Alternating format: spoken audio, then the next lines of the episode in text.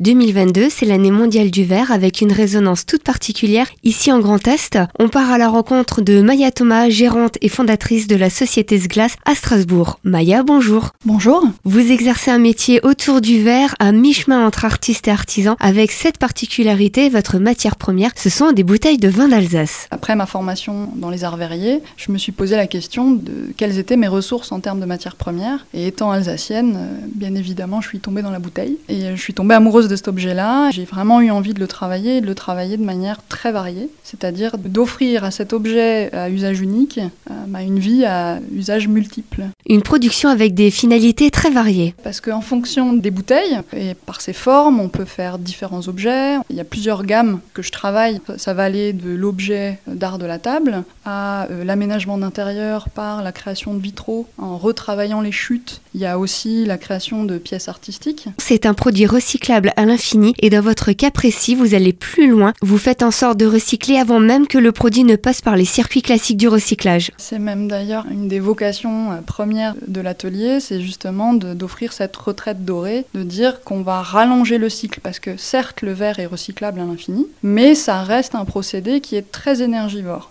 En gros, pour recycler une bouteille, on va consommer 500 grammes de CO2. L'idée étant de se dire bah, comment est-ce qu'on peut amortir cet impact bah, On peut le faire en rallongeant le cycle de vie de la bouteille. À partir de là, les techniques verrières, bon, elles, elles vont intervenir pour bah, lui donner différentes fonctions, pour pouvoir recycler l'intégralité de la bouteille. L'objectif étant d'arriver quelque part à un zéro déchet. Vous allez exposer quelques-unes de vos œuvres à Pont-à-Mousson dans une exposition intitulée Le verre dans tous ses éclats. L'exposition est visible jusqu'au 4 janvier prochain et en accès libre. Pour vous, Maya, c'est une belle reconnaissance de votre travail. Oui, je vais proposer euh, deux œuvres.